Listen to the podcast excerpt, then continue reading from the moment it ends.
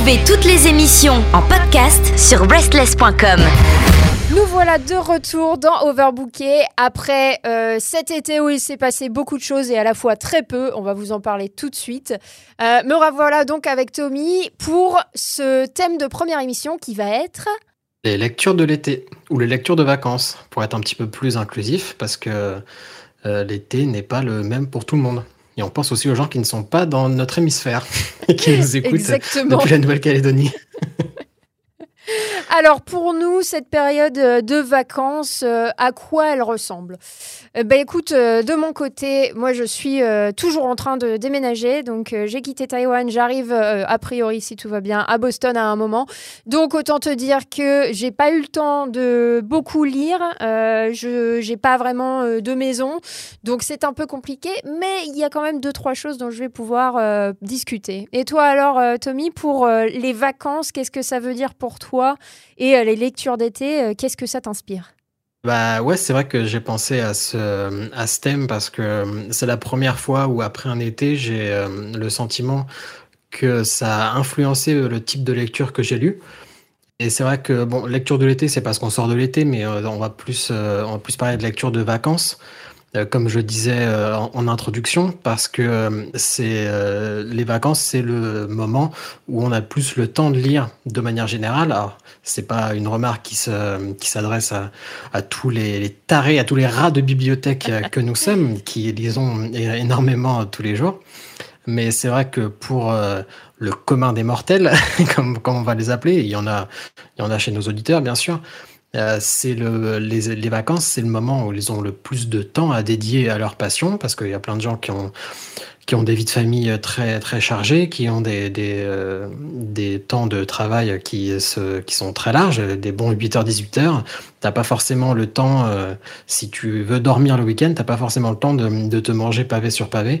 Et du coup, les vacances, c'est le moment où tu plus de temps, où tu peux te poser et, et, je pense que ça influe sur ce que les gens lisent et ça influe aussi sur ce qui est populaire forcément parce que c'est euh, la lecture doit rester un plaisir pour les gens en vacances.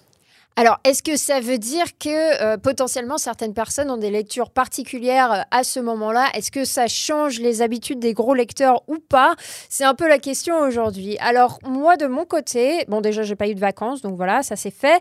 Euh, mais je pense que. je pense que. non, moi, je me prends la tête toute l'année. C'est vrai qu'il y a cette connotation un petit peu dans les lectures d'été de, de, quelque chose qui, qui potentiellement va pas être trop prise de tête comme, tu, comme on le disait, potentiellement euh, des romans euh, de gare. Quand on regarde un petit peu euh, ce qui est, vendu dans les gares, ça va être du, roman un peu, un peu feel good, après lequel on va, se sentir bien, qui va nous avoir appris deux, trois petites choses. Il y a aussi des thrillers dont on, on parlera un petit peu après. Mais je dois avouer que pour ma part, que ce soit l'été ou pas, que ce soit les vacances ou pas, moi, c'est pas complètement le genre de lecture qui qui, euh, qui me plaît.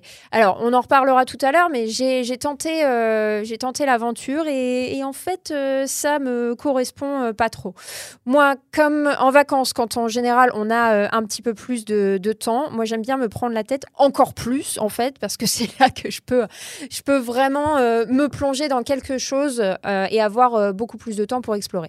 Alors, à l'inverse, par contre, quand je, quand je dois bouger un petit peu beaucoup pendant les vacances, euh, eh bien, je pense que c'est les, recueils de nouvelles dont on a pu euh, parler euh, dans, une émission passée, c'est quelque chose qui s'y prête assez bien parce que parce que c'est voilà c'est l'affaire en général de, quelques chapitres et après vous pouvez passer à autre chose donc il n'y a pas forcément besoin de, tout suivre. Donc quand on a des vacances un petit peu dynamiques, ça peut être une bonne idée.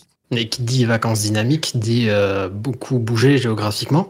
Et euh, c'est quelque chose qui peut déranger certaines personnes. Est-ce que toi, par exemple, tu arrives à lire dans les transports? Ouais, alors j'ai beaucoup de chance. Euh, j'ai pas le mal de transport euh, d'aucune manière que ce soit. Donc euh, je, peux lire un peu partout, dans un avion, dans une voiture, euh, dans un train, dans un bateau, pas de problème. j'ai beaucoup de chance là-dessus parce que je sais qu'il y a des gens à qui ça, peut, ça peut mettre la nausée potentiellement. Donc non, moi je peux rentabiliser toutes mes heures de transport. bah, c'est un peu mon cas, mais je les rentabilise aussi autrement, puisqu'il y a cette, ce phénomène des livres audio avec lesquels tu n'es pas forcément très familière. Tu nous l'avais confié dans un précédent épisode. Et, euh, pour moi, euh, long voyage en train, en avion, pas forcément, euh, mais en long voyage en train rime souvent avec livre audio.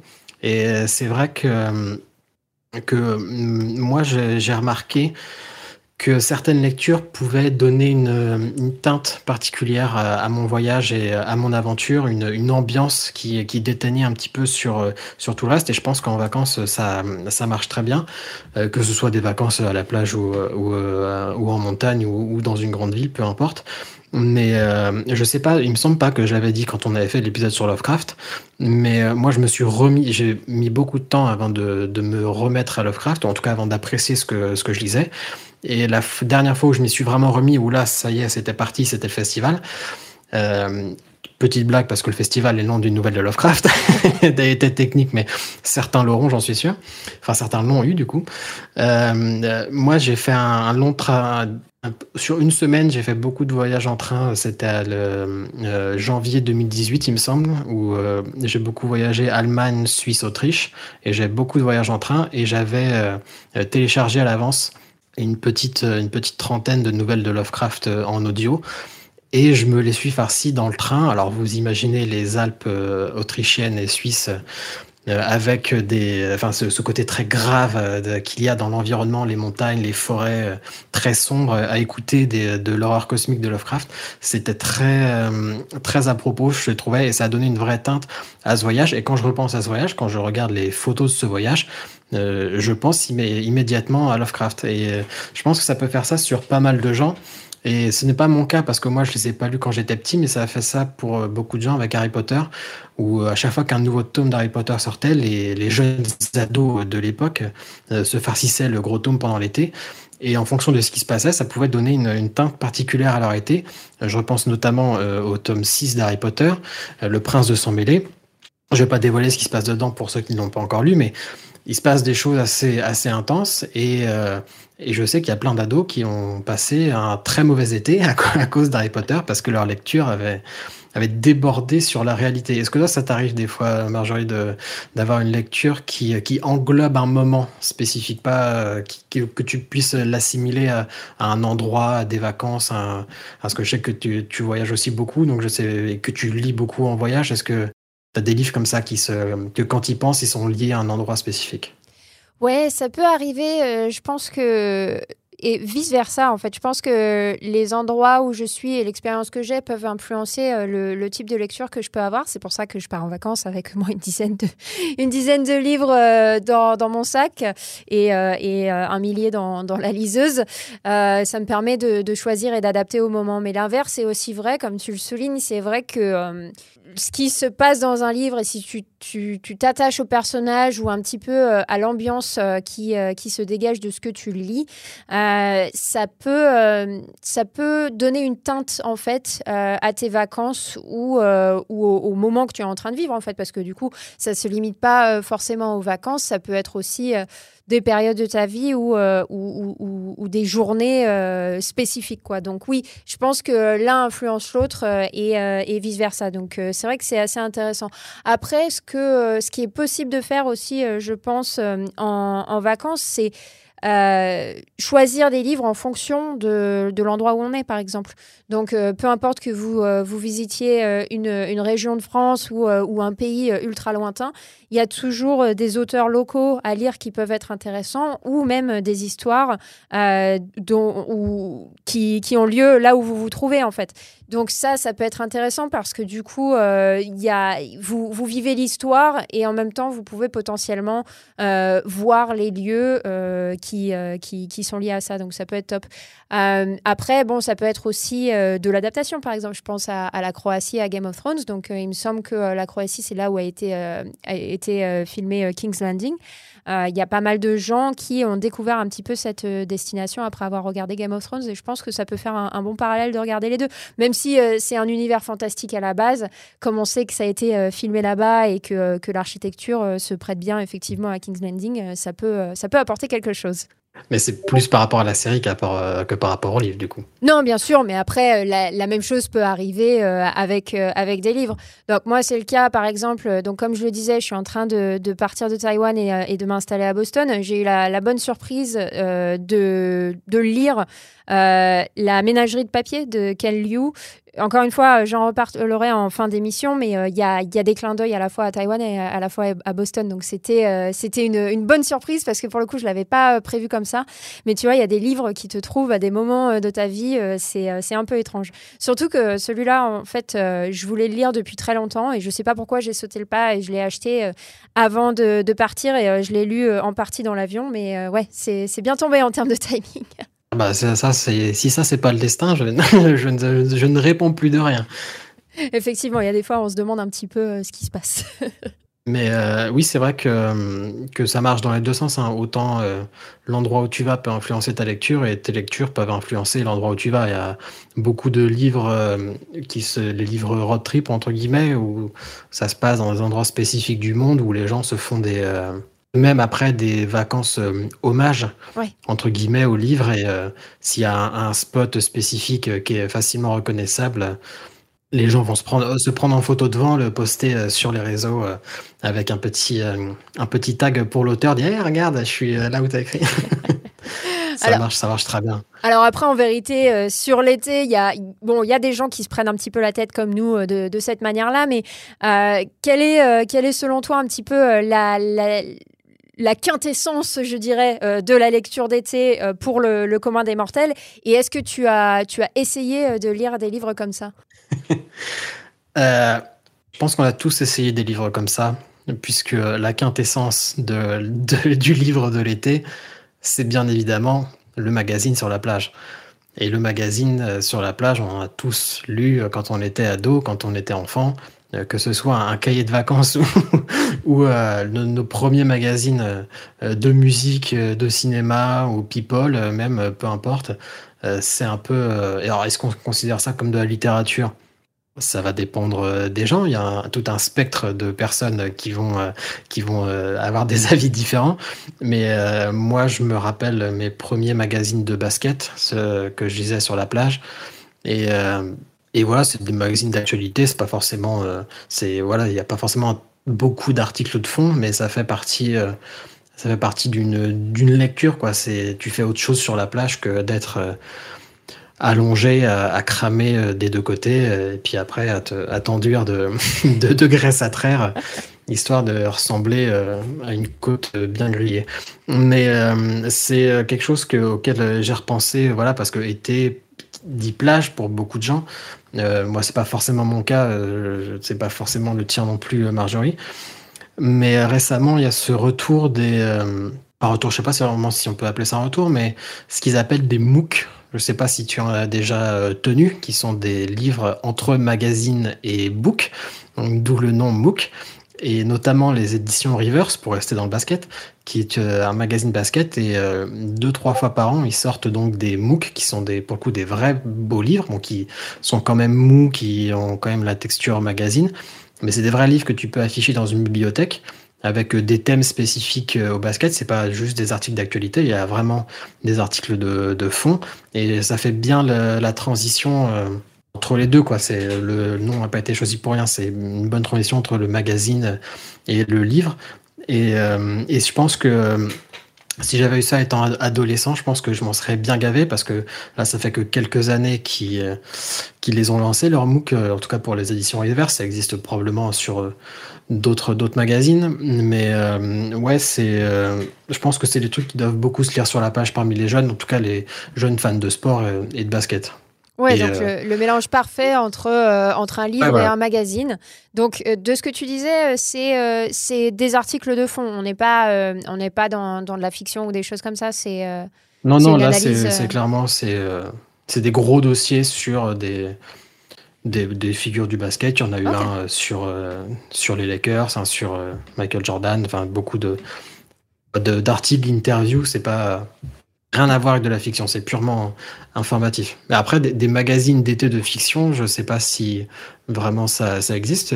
que Ouais, je sais pas. Non, je, du tout. Et puis pour le coup, je suis pas très magazine. J'étais beaucoup plus quand, quand j'étais petite. Euh, mais là, euh, j'ai pas, j'ai pas trop cette fibre-là. Je, je, préfère lire des livres. Mais tu vois, je connaissais pas euh, le, le, concept, donc je me posais la question un petit peu du, du contenu, du coup, à, à, laquelle tu, tu, as répondu. Donc, ok, c'est vrai que j'imagine que ça existe sur, sur plusieurs thèmes.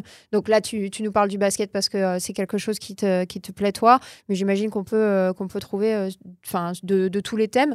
Ah, donc, à, à quoi, à quoi ça ressemble? Est-ce que c'est super euh, illustré, euh, combien de pages ça fait, etc. Donc tu disais que c'est pas une couverture euh, rigide déjà ah, C'est semi-rigide vraiment. C'est c'est ouais, c'est vraiment hybride en fait. tout est tout est dans le nom. C'est ça se prend comme un magazine, mais c'est quand même assez épais. Hein. Le papier est de, meilleure qualité évidemment. Beaucoup d'illustrations, de photos. C'est c'est vraiment un beau livre, mais sans, sans la couverture rigide rigide d'un beau livre. Quoi. C'est il y a quand même une belle tranche ça fait pas tâche si tu le mets, euh, si tu le vois dans un, dans une, euh, une bibliothèque, euh, ça fera pas tâche. Si tu le sors un peu et que tu l'as beaucoup feuilleté, il va être un peu corné, forcément, ça, ce sera pas bien droit comme un, comme un beau livre, mais ça reste, ça reste des beaux objets. Ils sont faits pour être des beaux objets. C'est pour élever un peu le, rang de magazine à justement pas juste quelque chose que tu lis et que tu mets au recyclage après. Ok, ah bah tu vois, euh, c'est c'est pas quelque chose euh, auquel j'aurais pensé comme ce que comme je te disais, moi je je connaissais pas. C'est vrai que euh, dans ma tête, moi quand on me parle de, lecture d'été, peut-être à tort, je sais pas, je, je pense à, à du, du, ce que j'appelle du roman feel good. Donc moi, personnellement, ma définition de ça, c'est en général une, une petite histoire de, je sais pas, 300, 400 pages euh, généralement euh, de la fiction, mais euh, rien, de, rien de fantastique. On reste très ancré dans la réalité. Et c'est un personnage qui, qui, va traverser des, des, galères potentiellement et se ressortir grandi à la fin du, du, du roman. Donc quelque chose de, de, positif pour motiver pour l'été. voilà, c'est un peu, un peu cette idée-là que j'ai. Et ça, c'est quelque chose que j'ai essayé à un moment parce que je me suis dit bon euh, c'est un genre que, que je connais pas vraiment donc euh, pourquoi pas euh, pourquoi pas essayer. J'ai donc lu Eleanor Oliphant is completely fine parce que je l'avais trouvé d'occasion et c'est vrai que j'en avais pas mal entendu parler donc je me suis dit voilà on va tenter.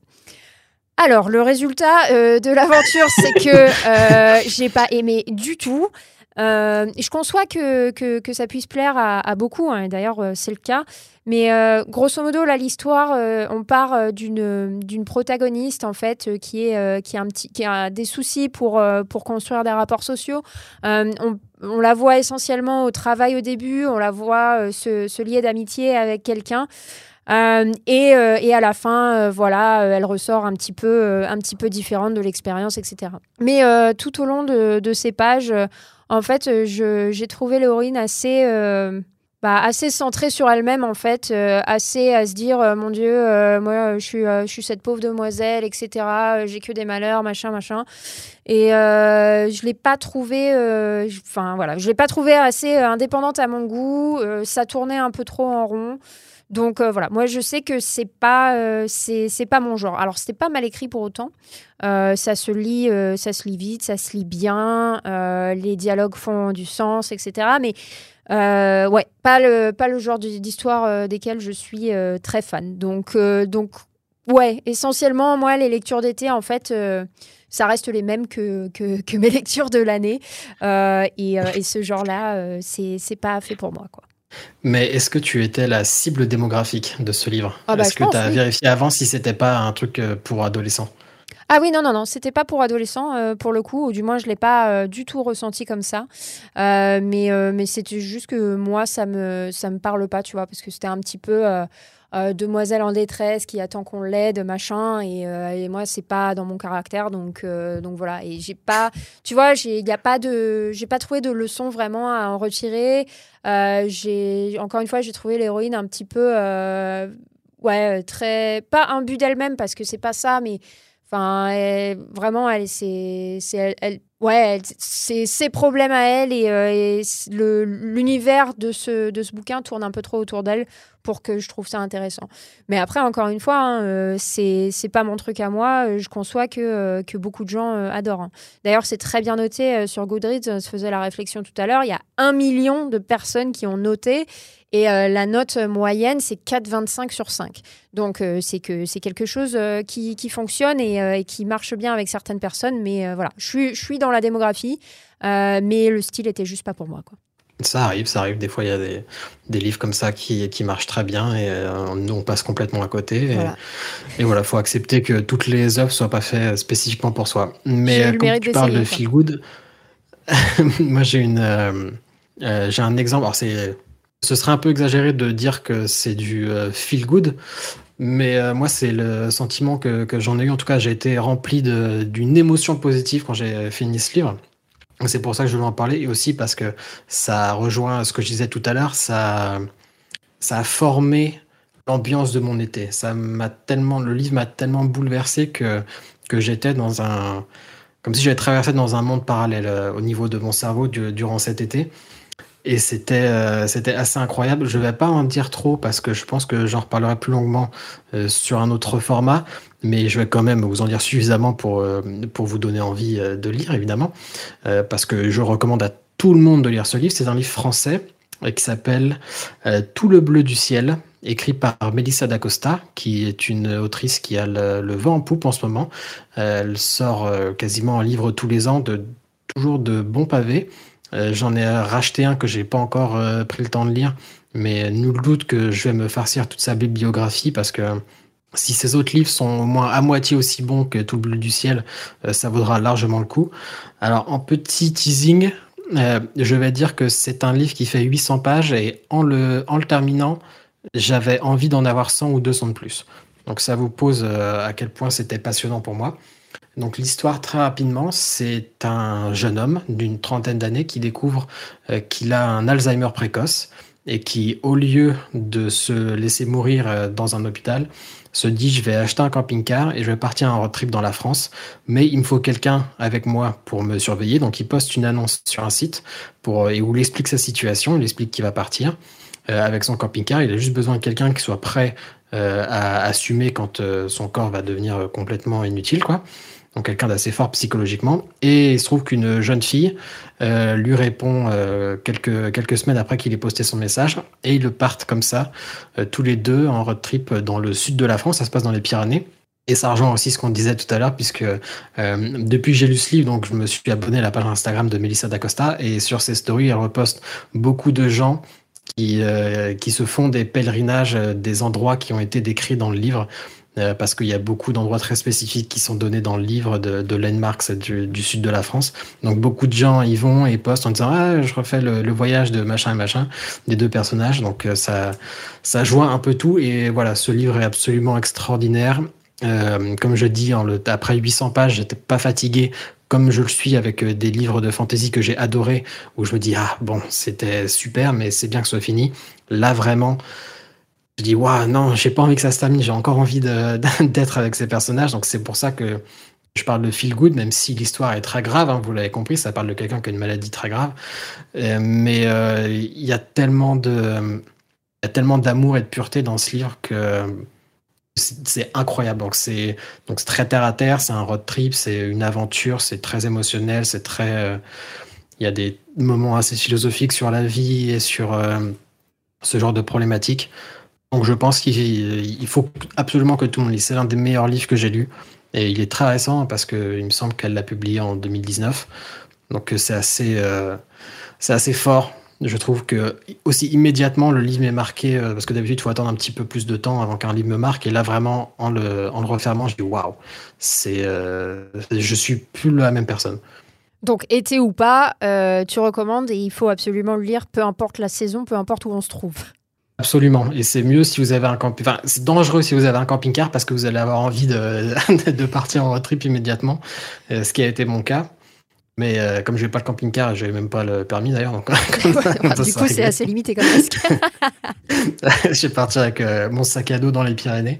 Mais, mais ouais, ouais, c'est, ça m'a vraiment beaucoup marqué et, et, je considère ça comme du feel good, même si, comme je le redis, ça parle de choses très graves. Il faut être, il faut être prêt à lire des choses très graves. C'est pas Là, pour le coup, c'est pas c'est pas un Disney, c'est pas un truc, euh, c'est pas un roman de gare où tout à coup la personne va guérir miraculeusement. C'est passe des choses terribles, et mais elles sont nécessaires et elles sont honnêtes. C'est un livre euh, terriblement honnête sur les humains. Alors, on va passer aux lectures du moment. J'en parlais plus tôt. Euh, moi, j'ai lu la, la ménagerie de papier, The Paper Ménagerie, de Ken Liu. Alors, c'est euh, un, recueil de petites nouvelles. Et ce que j'ai trouvé euh, intéressant, c'est que en fait, j'avais la curiosité par rapport à, cet auteur, puisque c'est le, traducteur donc du chinois à l'anglais de Xixin Liu. Euh, Xixin Liu qui a écrit une, un, triptyque de, de science-fiction qui était excellent. Et j'ai trouvé donc la traduction très fluide. Je me suis dit, bon, allons voir ce que Ken Liu écrit lui-même, parce qu'il n'est pas que traducteur, il est aussi écrivain. Et The Paper Menagerie, pour le coup, ne m'a pas déçu du tout. Euh, j'ai trouvé ça incroyable. C'est euh, c'est un petit peu axé science-fiction, mais beaucoup moins qu'un auteur comme Ted Chiang, par exemple, où là, on est vraiment euh, axé sur plus de la technologie et du questionnement philosophique. Chez Ken Liu, on se retrouve plutôt dans le questionnement culturel. Donc, Ken Liu, c'est un auteur qui est, qui est Asian American, donc un, asiatique, mais qui vit aux États-Unis. Et en fait, on y retrouve un petit peu euh, les, deux saveurs. Donc, euh, on y retrouve de l'Asie. Il y a des, des, histoires qui, qui se passent à Taïwan et qui parlent aussi des soucis de, de, de, Taïwan par rapport à la Chine, justement. et on, on, y retrouve ou on y apprend des, des des faits culturels en fait euh, asiatiques qui sont euh, qui sont qui sont vraiment cool. Et je pense que quand on ne les connaît pas on peut les apprendre. Et en fait quand on a vécu euh, un petit peu en, Asie comme j'ai eu la chance de pouvoir le faire ça fait vraiment écho à, à, des choses qu'on connaît mais en creusant un petit peu derrière pour le, le, pourquoi et le comment. Donc c'est alors les, toutes les histoires à l'intérieur ne se valent pas mais c'est quand même dans l'ensemble une très très belle collection euh, que je recommande. Alors, est-ce que c'est fait pour l'été ou pas? Moi, vous comprenez bien que euh, je lis un peu tout n'importe quand. Là, c'est plus euh, une histoire de timing, comme je le soulignais un petit peu en, au début de, cette émission, parce que encore une fois, l'auteur il décrit, il décrit Boston, il décrit Taïwan et, l'Asie d'une manière générale, donc donc c'est plutôt bien tombé. Il y a des petits côtés fantastiques, mais on est on est très très ancré dans la réalité tout de même. Et moi, cet été, euh, on en parlait un petit peu en introduction, je me suis retrouvé euh, à me farcir euh, 10 polars, donc 10, 10 thrillers, parce que j'ai remarqué que beaucoup de gens autour de moi lisaient ce, genre de livre l'été, parce qu'il y avait un côté feuilletonnant et un côté tenir en haleine de lecture rapide. on commence, on commence un, un, mystère, on le finit en une semaine à la plage et après, c'est réglé. Et j'ai eu l'occasion de lire pas mal de thrillers cet été, donc du coup, euh, je m'y suis collé. Et j'ai essayé de rattraper un petit peu mon retard que j'avais sur l'auteur français euh, Jean-Christophe Granger, euh, qui est l'une des figures de proue du, du thriller francophone. Parce que je n'avais lu que Le Serment qui est le premier thriller que j'ai lu. Et je m'étais laissé dépasser par le fait qu'il sort un, gros livre tous les ans. Et j'avais jamais eu la motivation de le faire. Et là, j'ai eu l'occasion d'en lire pas mal. Donc, euh, sur les 10, il y en a 6 de grands que j'ai lus. Et il y en a deux euh, qui m'ont euh, qui m'ont beaucoup marqué. Et en réalité, c'est un seul et même livre, mais qui est coupé en deux. Et c'est la première suite que, que Jean-Christophe Granger fait, parce que d'habitude, ses romans sont des, des stand-alone. L'histoire est contenue en un seul livre. Et ces livres donc s'appellent Lontano pour le premier et Congo Requiem pour le deuxième. Euh, c'est une, une histoire euh, très très sombre, euh, comme toujours avec Granger. Hein, de toute façon, c'est rarement des, des, commissaires qui se tiennent dans la main et qui, à, la force de leur courage, vont résoudre des meurtres. Hein. C'est toujours les bas-fonds de l'humanité à la fois chez les, chez les meurtriers et chez les policiers. Hein. Ça, c'est si vous le connaissez un peu, c'est la même marode. Et son autre marode, c'est bien sûr de caler un nouveau pays euh, par euh, roman, puisque c'est un ancien grand reporter, je pense qu'il veut euh, explorer ce monde qu'il a peut-être eu la chance de voir dans son autre vie. Donc là, il y a une partie qui se passe au, Congo, vous l'aurez compris avec le, le, titre du deuxième livre. Et c'est une histoire très, très dense, et même au point où ça en devient très surprenant parce qu'en terminant l'Otano, je ne savais pas que Congo Requiem était la suite. Et, je ne pensais pas qu'il y avait une, autre histoire à raconter. Et en fait, dans Congo Requiem, il te retourne tout ce qui s'est passé dans Lontano. Et, l'histoire prend encore plus de sens. Des questions que tu, euh, que tu ne pensais pas qui étaient restées euh, euh, non répondues dans Lontano, et eh bien, elles reviennent là et tu dis, mais oui, c'est vrai que ça c'était bizarre, c'est vrai que ça c'était bizarre. Et du coup, cette espèce de gros livre de 1000, 1200 pages, 1500 pages peut-être avec les deux réunis, fait une histoire euh, cohérente qui est pour moi la meilleure histoire qu'il ait écrit. Donc euh, il m'en reste quelques-uns à lire des Grangers, donc euh, je peux pas vraiment parler pour tous, mais j'ai été incroyablement euh, surpris après avoir lu quelques, quelques thrillers qui étaient sympas, mais qui n'étaient pas non plus, euh, qui m'ont pas retourné. Je me suis pas dit, waouh, c'est, j'ai quand même de lire une histoire incroyable. C'était toujours, oui, bon, bah, voilà, euh, à partir de la moitié, je sais à peu près qui est le meurtrier, je laisse suivre. Il y a quelques petits rebondissements, mais sans plus. Là, vraiment, c'était surprenant de bout en bout. L'histoire est glauque possible, mais pas dans le sens, sans que ce soit cliché. Les personnages sont assez, assez profonds et sont pas juste, c'est pas juste des, des, euh, des, gens au fond du trou et puis euh, ils arrivent à avoir la niaque et tout ça. Non, il y a vraiment une, toute une famille euh, qui est très bien, très bien exploitée. Tous les personnages sont, ont des, des dessins différents et, c'est très intéressant de les voir tous, comment ils s'entremêlent dans cette histoire qui est, qui est infâme. Et donc voilà, si, euh, si comme moi ou comme, euh, comme euh, mon père, vous aimez lire les thrillers l'été, pour l'été prochain ou pour vos prochaines vacances, si vous devez choisir un thriller, et voilà, je vous conseille la doublette Lontano Congo Requiem de Jean-Christophe Granger. On ajoute ça sur notre pile à lire. Dites-nous ce que vous avez lu cet été et ce que vous inspire d'une manière générale les lectures d'été. Vous pouvez nous retrouver sur overbooké.pod sur Instagram. Retrouvez toutes les émissions en podcast sur restless.com.